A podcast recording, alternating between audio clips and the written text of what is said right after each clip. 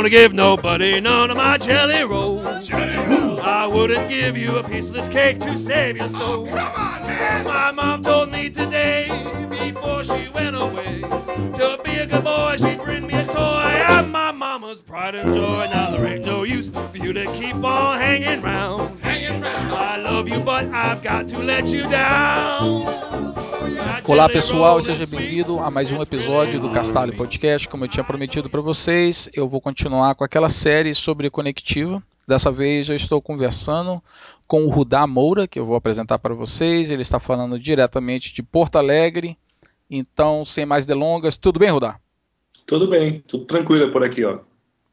Cara, então vamos lá, vamos logo à pergunta inicial. Ah, como é que você começou no Conectiva? Olha, a minha história é, foi interessante porque, eu, na verdade, quando eu, eu estava em Curitiba, é, eu não conhecia a Conectiva. Eu não sabia bem que existia uma, uma companhia que fazia Linux e distribuía o Conectiva Linux. O que aconteceu foi que em 99 eu estava meio que insatisfeito com o mestrado, eu estava precisando de trabalhar mesmo e e não, mas não sabia o que eu poderia encarar, né, de, de serviço, porque eu também estava muito em, ainda querendo fazer o mestrado. Aí uma, uma colega minha do mestrado me disse que tinha uma empresa que trabalhava com Linux e ela sabia que eu gostava de Linux. Então ela falou, ô por que tu não vai lá na Conectiva, que é uma empresa que trabalha com Linux, aí de repente tu vai gostar e tu pode de repente trabalhar por lá. E foi desse jeito que começou a minha história com a Conectiva. É, eu saindo do mestrado, a minha colega me avisando, eu fui, peguei um táxi, né, eu lembro bem nesse dia, eu peguei um táxi até a rua Rubem Elks Braga, que era, ficava num bairro chamado Parolim, em Curitiba.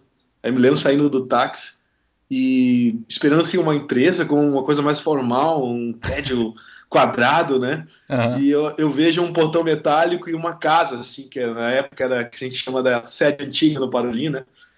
E, e então eu fiquei assim, fazer uma casa, cara será que eu tô no lugar certo? Eu tinha uma, uma plaquinha escrito conectiva ali, conectiva, na verdade, não conectiva ali, né? Conectiva. Ah. E aí eu fiquei sabendo, não, é aqui mesmo. Então, aí de repente foi assim que começou. Eu não sabia que existia conectiva e tive, fui começar a ter o primeiro contato, né? Com a empresa e entrei, de repente já comecei a conversar.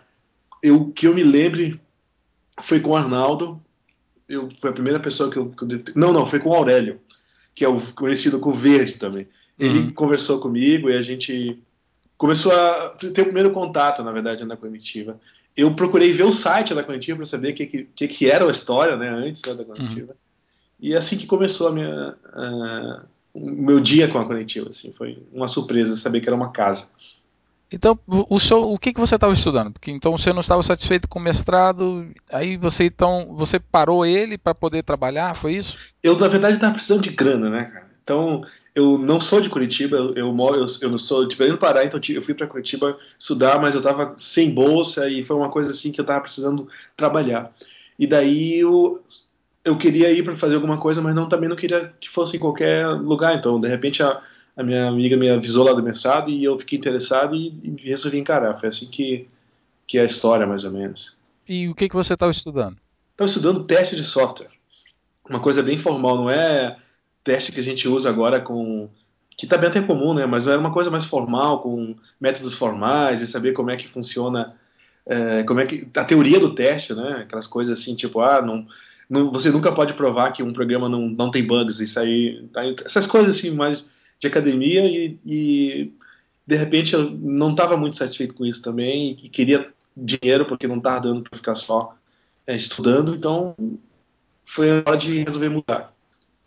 E o objetivo foi uma sorte grande da minha vida. Eu acho que é uma coisa que eu, que eu gosto assim, de pensar que a gente às vezes está num lugar que é um todo um, de várias pessoas interessantes no momento certo. Então a coletiva nessa época para mim foi tudo isso, assim, sabe? Um negócio que eu. Foi a redenção, assim, eu encontrei lá o que eu estava procurando realmente. Pô, que massa, cara. Foi. Eu já gostava de Linux antes de, de ir para a Conectiva. Eu, conheci, eu tive contato em 95, né? Foi a primeira distribuição que eu instalei, foi um Slackware. E me penei todo para poder conseguir instalar o Slackware, mas eu já, já tinha bastante dorminho até antes de chegar na Conectiva. E quando eu entrei na conectiva, eu comecei a trabalhar com o pessoal de suporte, de dar suporte aos usuários do Coletiva Linux.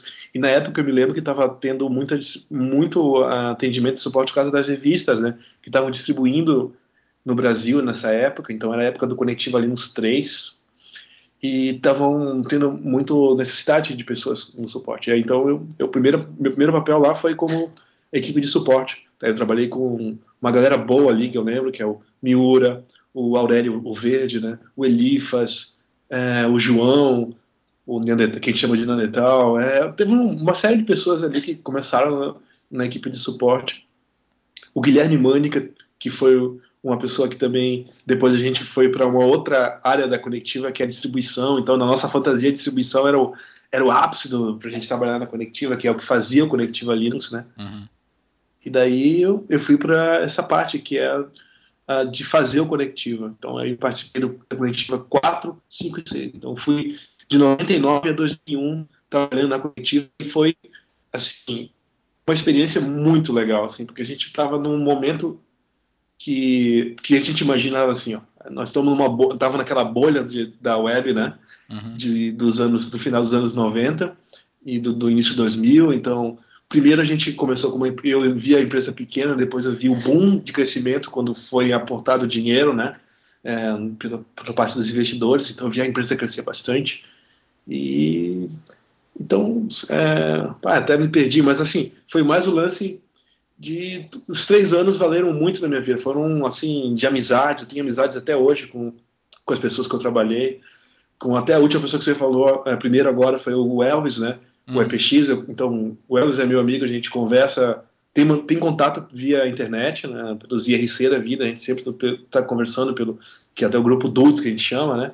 Uhum. O, os outros amigos também, Aurélio, o Arnaldo a gente tem contato, é, às vezes um pouco mais, mais difícil, assim, a gente não tem mais assim, aquela, aquela intimidade, mas a gente sempre tenta ainda se conversar. Então, nesse lado de amizades e lado profissional também, assim, aprendi um monte, porque quando você está trabalhando com gente inteligente, gente que tem o mesmo interesse que o teu, que gosta daquela coisa que está fazendo, trabalhava, que trabalhava praticamente porque gostava, não, era uma diversão aquilo.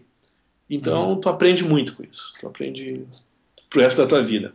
Parece então assim da forma que você descreveu aí, me parece assim o mesmo cenário que as pessoas hoje experimentam quando para quem trabalha para Canônico ou para Red Hat, né, as companhias que estão por trás de uma distribuição. É isso mesmo. Mais, mais talvez até mesmo a Canonical do que a própria Red Hat, já que a Red Hat, apesar que tem o Fedora, ela não não é não é não tem a mesmo o mesmo nível de, de relacionamento, né? Fedora e Red Hat e Canonical e Ubuntu, porque o Ubuntu é a distribuição que a Canonical realmente uh, precisa. Não existe Canonical uh, Linux, existe Enterprise, nada disso, é verdade e o Fedora é um pouco mais deixado para a comunidade, digamos assim, né? Não, uhum. Mas assim, a, a, Red Hat tem um papel muito importante nessa parte de Linux, então, por, por outro lado, eles têm eles têm desenvolvedores em áreas estratégicas do, é, do Linux, né? Então, também a gente tem que respeitar um pouco isso. E mais engraçado que a conectiva pra gente era o, como tu falou, era o ápice, é como se fosse hoje em dia trabalhar na Canonical mesmo, né? E a gente estava no Brasil, então a gente está trabalhando com tecnologia de ponta, porque, convenhamos, em 99 Linux era tecnologia de ponta para cá, então é software livre, desenvolvendo GCC, é, biblioteca C, headers, então aquela coisa toda bem maluca de mexendo com, com, a, com software que é baixo nível, não é fazer uma aplicação, não menosprezando, mas não é uma aplicação comercial, não é uma coisa assim de um, para um usuário, é uma coisa que tá, tem a ver com com como tu com, constrói um, um, sistema lá, em, lá embaixo, é a fundação do sistema, né? Uhum. Então, isso era muito bacana pra gente. Na nossa, na nossa cabeça, na nossa imaginação, né? Porque também a gente viveu aquele momento e ficou muito na é aquela fantasia daquele momento, né? Então, tinha muito desse lance. A gente está no ambiente nerd perfeito, então. E isso tem muito a ver com a cultura que tinha na, na empresa, que talvez a gente pode falar mais uhum. é, a respeito que é de muita liberdade, muita gente jovem, pessoal trabalhando assim porque gostava, às vezes não em horários diferentes ou, ou então fazendo as coisas que gostava, mas é, era uma coisa muito de cultura mesmo, cultura hacker, sabe? Uhum. E isso, pelo menos na, na, equipe que a gente trabalhou, que era a distribuição, que, que fazia o Connective Linux, isso estava muito regado. As pessoas, eles queriam ser especiais, queriam ser dar o um melhor de si, sabe? É uma coisa muito fantástica, né? Então me diz uma coisa, como você começou na área de suporte, uh, qual era o nível de, de pessoas que você lidava naquele começo? Então, ou seja, vocês estavam distribuindo a, a, a revista do Linux, é isso, né? O nome isso. da revista? Era na, na verdade, isso é antes da revista Linux. A revista Linux é um pouco mais depois dessa época, talvez para 2001, 2000, 2001. É, 99 era muito aquelas revistas de revista que lançavam CDs e estavam disponíveis em bancos, era muito comum nessa época. E essas as pessoas que, que a gente prestava suporte eram um, um público que variava muito, a gente que entusiasta, que queria saber o que, que era um, instalar um sistema Linux e pessoas que até tinham algum conhecimento, mas é, nessa época a gente recebia muito uh, pedido para configurar a interface gráfica, o X, né? Uhum. Então essa era, era assim a maneira mais era o, pedido mais é, import, assim batia bastante era o X e também aquela questão que era terrível, que era o WinModem, lembra dessa época de WinModem que tinha os modems que eram capados, então tinha muito componente que só rodava dentro do Windows, era um software, virava, que era hardware virava software e só uhum. era distribuído para o Windows, então isso era uma complicação. Era difícil, no caso do Linux, tu, tu conseguir configurar, mas a gente também tinha esse tipo de pedido. Então, era mais a questão de, de periféricos e a configuração do X. E isso eram clientes ou, ou pessoas? Clientes, clientes. Pessoas, pessoas. Na verdade, assim, não eram clientes da Conectiva porque existia uma área da Conectiva que cuidava dos clientes. Era do público, era a gente, um, aquele papel nosso lá de suporte era um suporte que não era um suporte corporativo, sabe? Era um suporte para o usuário, um suporte de usuário que a gente trabalhava. Certo. Então as pessoas tinham os problemas de usuários e do jeito de usuário de reportá-los, né? Às vezes, assim. E engraçado que algumas pessoas a gente já conhecia, trocava, já era, virava uma amizade, vamos assim, né? E outras a gente nunca não sabe o que aconteceu e é, só respondeu, às vezes, é coisa automática, porque tem roteiro, a gente tinha um roteiro, né, de, de resposta automática, outras a gente aplicava, quando não aplicava certo o negócio, não dava certo, a gente tinha que investigar, saber o que estava acontecendo. Então, às vezes, o, o mantra mais engraçado que tinha nessa época era dar um problema no X é use o X Configurator. E até o Guilherme Mano que falava sempre assim, use o X Configurator, como se fosse uma coisa mágica, assim. Mas realmente, se a pessoa tivesse um pouco de calma e, e lesse as coisas que estivessem acontecendo, o X Configurator poderia resolver o problema dela. Mas as pessoas não querem esse tipo de atitude, elas querem que as coisas se resolvam instantaneamente de forma mágica. Então, a gente tinha que ser um pouco mais de o lado mais de, ah, o que está acontecendo, mas qual é a tela, qual é, qual é o erro que está dando. Uhum. É bem a coisa que quem trabalha com suporte já sabe muito bem, melhor do que eu, que, que, como é que resolve essas coisas. Bacana. Então, quer dizer, aí depois disso você disse que começou a trabalhar já com a distribuição. Qual foi o seu papel nisso? Isso, foi no caso o Arnaldo me convidou para gente, para eu ir para a parte da distribuição e o meu papel era, era, como a gente brincava assim, é de fazer é, é o é o peão do, é, da parte de Linux, né? É fazer empacotamento, é, é, compilar os softwares, os componentes, aplicar patches, fazer correções e adaptações para que o Conectiva Linux fosse o Conectiva Linux. Né? Ó, não adianta pegar só o GCC e compilar e vamos lá, não. Tem que adaptar para que ele, todas as bibliotecas ou todos os softwares consigam rodar certinho no Conectiva Linux, ou tem que fazer as traduções, na verdade, as traduções tinham uma equipe que fazia essa parte, né? Mas, assim, assim era preparar o software que, que, fazia, que fazia parte da, do Collective Linux.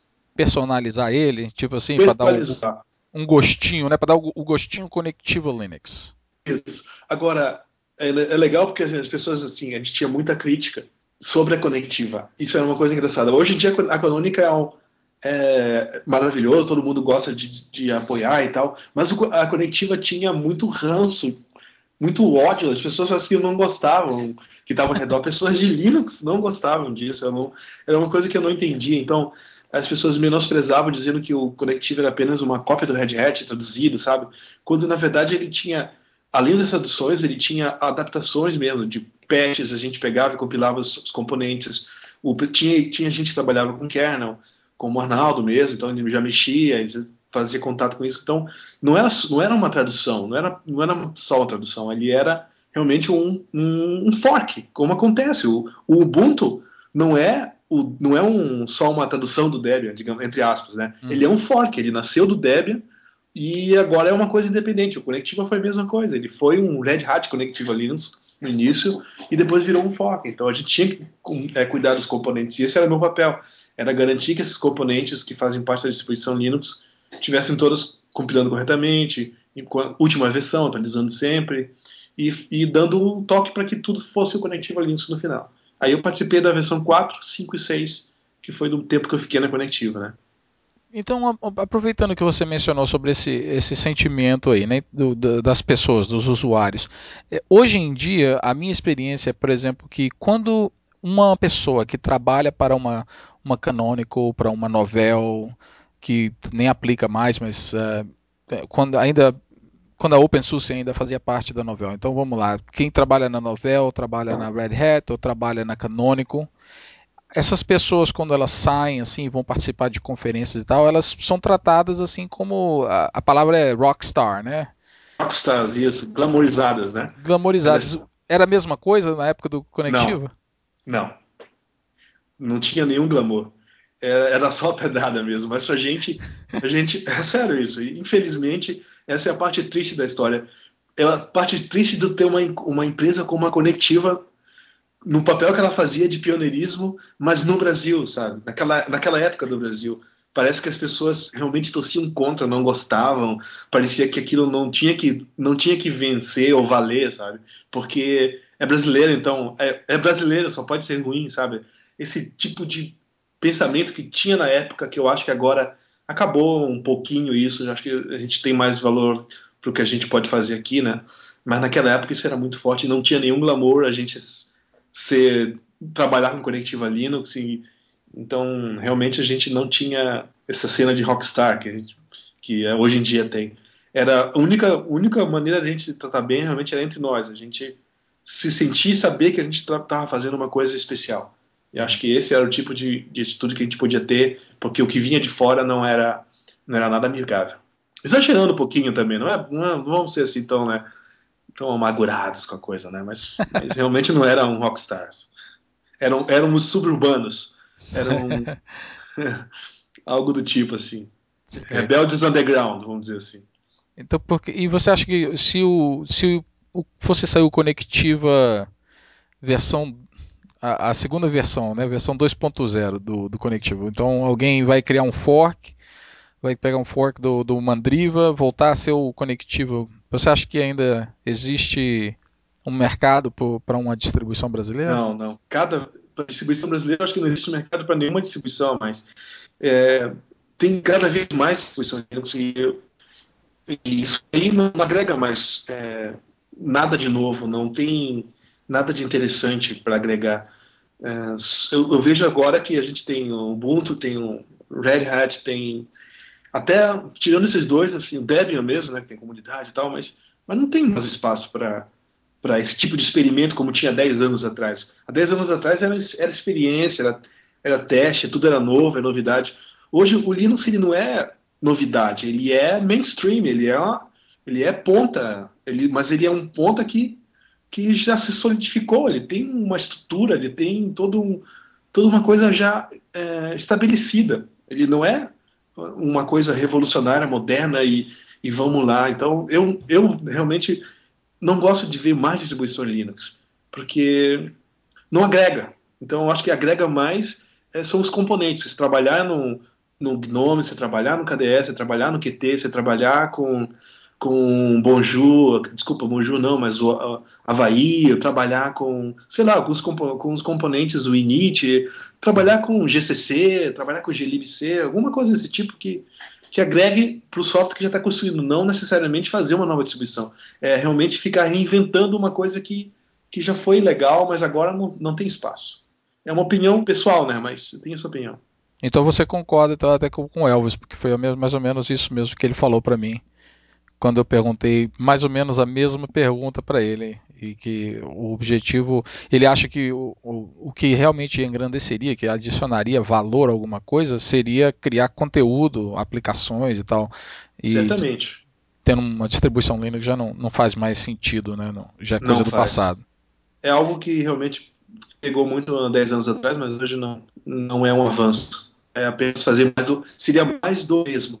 E como que era o dia a dia no escritório para você? Primeiro, a primeira parte da, da, sua vida, ou seja, como suporte, e depois, como que era o dia a dia no, na, já quando você já trabalhando na distribuição, especialmente chegando perto do dia que você tinha que fazer lançamento? Tá legal. O, uh, no, no, caso do suporte, era uma máquina. A gente tinha que responder, responder, responder. E tinha uma competição entre a gente, tipo, entre o Miura, entre eu, o Elifas. A gente sempre tentava fazer quem no dia fazia mais respostas. Então, o, o clima do suporte é máquina e repetição. E também sendo quem é o melhor, o mais rápido, entendeu? Era engraçado, mas não era uma coisa que nos massacrava. Uhum. Porque às vezes quando se faz uma coisa repetitiva e, e tem uma competição, isso massacra, mas, mas no, pra gente não era um massacre, era uma competição mesmo. Sadia. E engraçado, né? E depois da distribuição foi uma experiência, entre aspas, anárquica, vamos dizer assim. Então, as pessoas trabalhavam naquilo que gostavam e naquilo que achavam que tinha que fazer naquele momento. Agora, tá, não era bem assim, né? Às vezes o Acme e o, e o a gente chegava, dava uma orientação, ah, vamos para esse caminho aqui, vamos fazer assim, a gente precisa fazer agora assim. Era uma coisa mais anárquica, no, no sentido de que não tinha processos sérios ou, ou regras estabelecidas é, fechadas e também a relação entre as pessoas era muito pouco hierárquicas, as pessoas respeitavam apenas pela capacidade que elas são, então era realmente mais uma anarquia do que qualquer disciplina mais burocrática que fosse.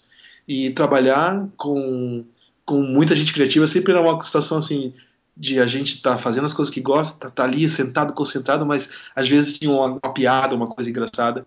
E uma e lembrando assim, teve um momento engraçado na coletiva que a gente estava num ponto de de receber mais eh, eh, investimento e tal. E um dos nossos chefes chegou lá e que é o que a gente chama de tio, né? O tio, o Sandro, chegou lá e ó, vamos com, trazendo um novo investimento, ia trazer um cara para ver a empresa para investimento e tal.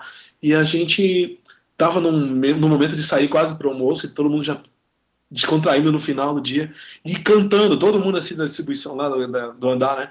Cantando uma música do, até lendo, do Tequila Baby, né? Que é uma banda aqui do Rio Grande do Sul também.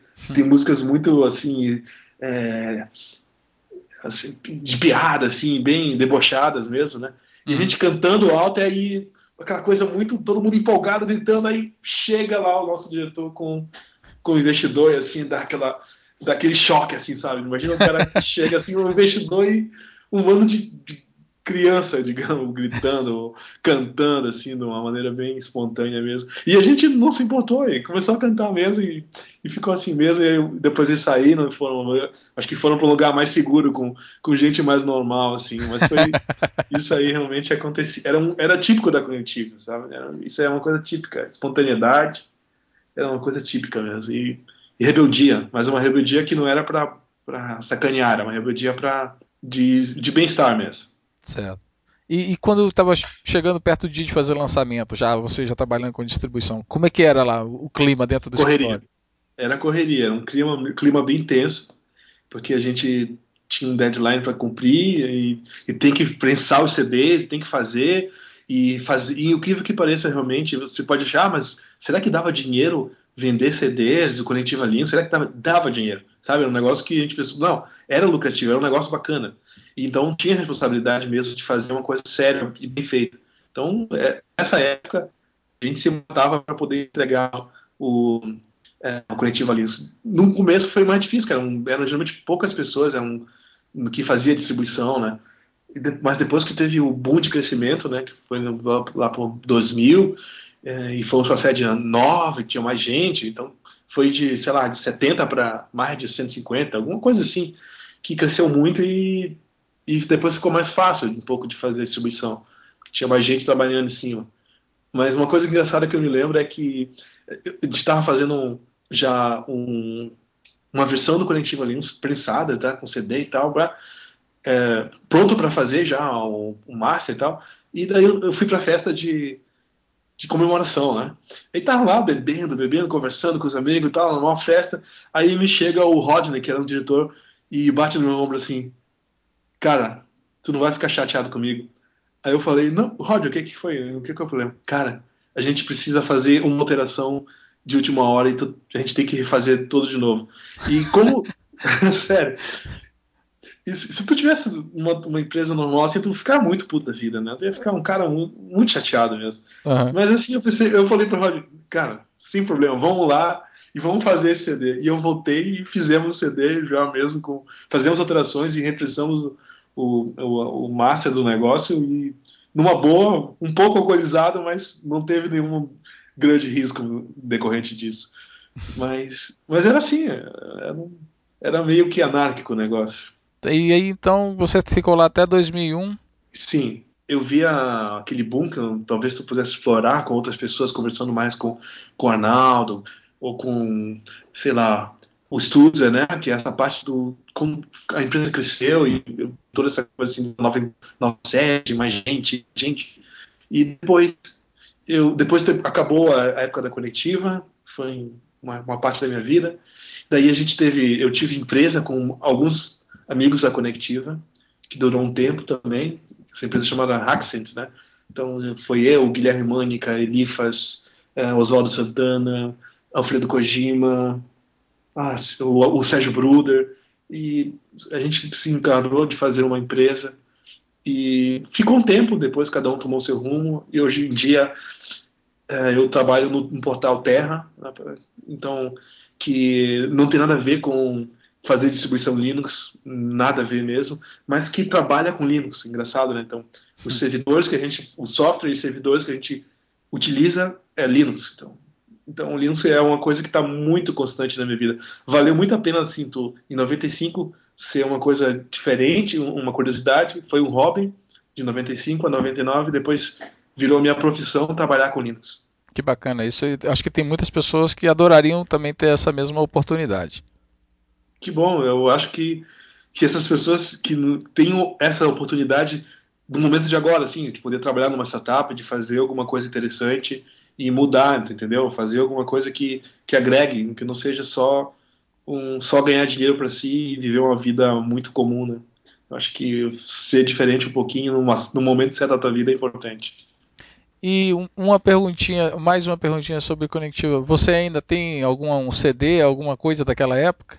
Eu tenho um CD do Conectiva Linux 4 que eu achei que eu achava muito bonito. Era um todo preto com umas letras assim elitizadas, assim, brancas. E é um CD que eu, que eu tenho guardado comigo que eu acho muito bacana. Do Conectivo Linux 4.0, que foi o primeiro que eu comecei a trabalhar. Legal. Então vamos agora mudar de assunto, que já é uma área que eu, eu gosto de perguntar sobre as pessoas, sobre o que, que eles gostam e o que, que eles não gostam. Geralmente eu pergunto só o que, que eles gostam mesmo, uh, mas é para ter uma ideia de de como que você é a sua pessoa, além do que você faz e o que você já fez na sua vida, mas é o que, que você o que você gosta e o que, que marcou você, o que, que moldou a sua pessoa. Então vai ser mais ou menos, eu gosto de chamar essa sessão de top 5, uhum. que é uhum. onde eu vou perguntar para você, por exemplo, qual é o seu top 5 na área de música? E pode ser cantor, pode ser música específica, pode ser um gênero. Música alternativa, indie, né? eletrônica, rock, mas que seja alternativa. Eu gosto de New Order, eu gosto de Kraftwerk, eu gosto de é, Stone Roses, eu gosto de Mutantes, eu gosto é, é, Eurotango, então coisas que são diferentes. Então acho que a tônica da minha vida é gostar um pouco do alternativo. Bacana essa lista aí, bacana. É bem, é bem misturada também. Bem misturado. e você tem um top 5 na área de, de filmes? filmes. Ficção científica estão sempre na minha lista: Matrix, é, Blade Runner. Eu gosto de Sociedade dos Poetas Mortos. Eu gosto também de Sete Anos no Tibete e Seven também é um filme legal. Então acho que esses aí também são bacanas. São filmes mais antigos, né? Então. É, e o interessante é que a sua lista de filmes também, também é bem misturada os gêneros. É.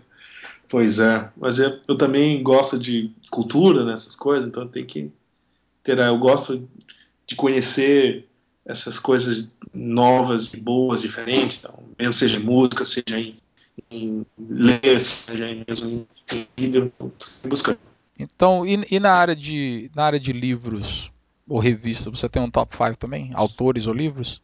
Eu acho que isso aí já fica um pouco mais difícil, mas assim, leitura técnica eu, eu por incrível que pareça, eu gosto bastante. Tem um livro do, do Pearl, que não é a minha linguagem favorita, eu gosto muito de Python, mas o livro do Pearl, o Camel Book, do, do Larry Orr é muito engraçado. O Larry Orr é uma figura muito engraçada, o cara do Pearl. Ele, então eu gosto muito desse livro do Pearl, do Pearl Camel Book. Eu gosto do livro do Knuth, né, o, que eu não entendo absolutamente nada, mas eu acho muito bacana o estilo, o formalismo matemático dele. E, e, e tirando a área técnica, é, eu gosto de ficção. Não precisa ser não ficção científica, mas necessariamente eu gosto. Tem um livro do é, chamado White Noise do do, do Delilo que é muito bom. É para mim é o melhor livro. Eu gosto também dos livros do, do Saramago, que são muito difíceis de ler, mas muito bacanas. Eu acho que é mais ou menos nessa linha. E o para ser nerd mesmo, o livro do o, do, Tolkien, do Tolkien, né, que é o Senhor dos Anéis, eu, eu, eu gosto também. E você leu todos eles? Todos não, porque eu não lia aquele que conta a história do, de como criou o universo e tal. Do, é muito muito maçante para mim, mas o Senhor dos Anéis e o, todos os três livros e o, o Hobbit eu li é, mais de alguma vez. E deixa eu te perguntar, tem, tem mais alguma coisa assim interessante dessa época que você quer compartilhar? É, realmente tem muita história, tem que escrever um livro sobre isso.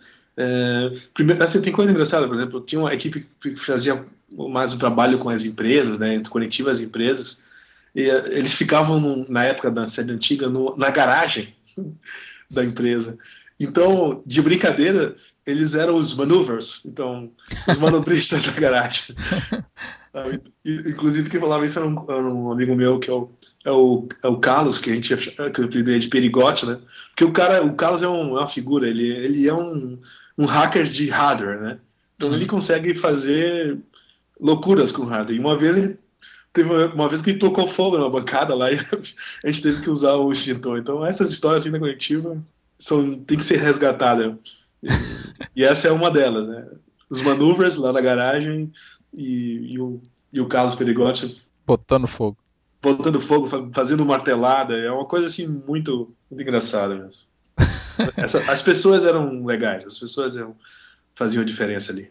São todas. Tem alguma curiosidade, alguma coisa assim para contar. Bacana. Olha, a nossa entrevista já está com mais ou menos uns 30 minutos, então eu vou. Acho que chegou num ponto legal para a gente poder terminar ela. Ah, quero te agradecer, cara, por tirar um pouquinho do seu tempo aí, bater um papo comigo e contar, contar tudo isso. Achei muito legal. Tenho certeza que todo mundo que estiver escutando o episódio também vai concordar. E eu vou deixar depois informações de como que as pessoas de repente podem chegar em, entrar em contato com você ou te acompanhar, se você tem Facebook, tá uh, Twitter ou blog, essas coisas. Porque é uma, uma história muito interessante que infelizmente eu não pude acompanhar, já que eu não morava aí. E eu só fui saber do Conectiva muitos anos depois. Eu acho que quase já perto do finalzinho, antes de, de ser vendido para o Mandrake. Então, muito obrigado mais uma vez. Ah, Valeu, foi muito. Olha, eu te digo que foi muito divertido, foi legal. Eu gosto de falar dessa época. Acredito que as pessoas também que trabalham aqui vão gostar muito de participar desse tipo de entrevista, porque é muito gratificante falar de uma coisa boa, assim, que foi. Legal. Então, para vocês que estão escutando, eu espero que vocês curtem esse episódio. Vou tentar conversar com mais uma outra pessoa do Conectivo e trazer mais um episódio para vocês em uma semana. Então, até o próximo episódio. Um abraço.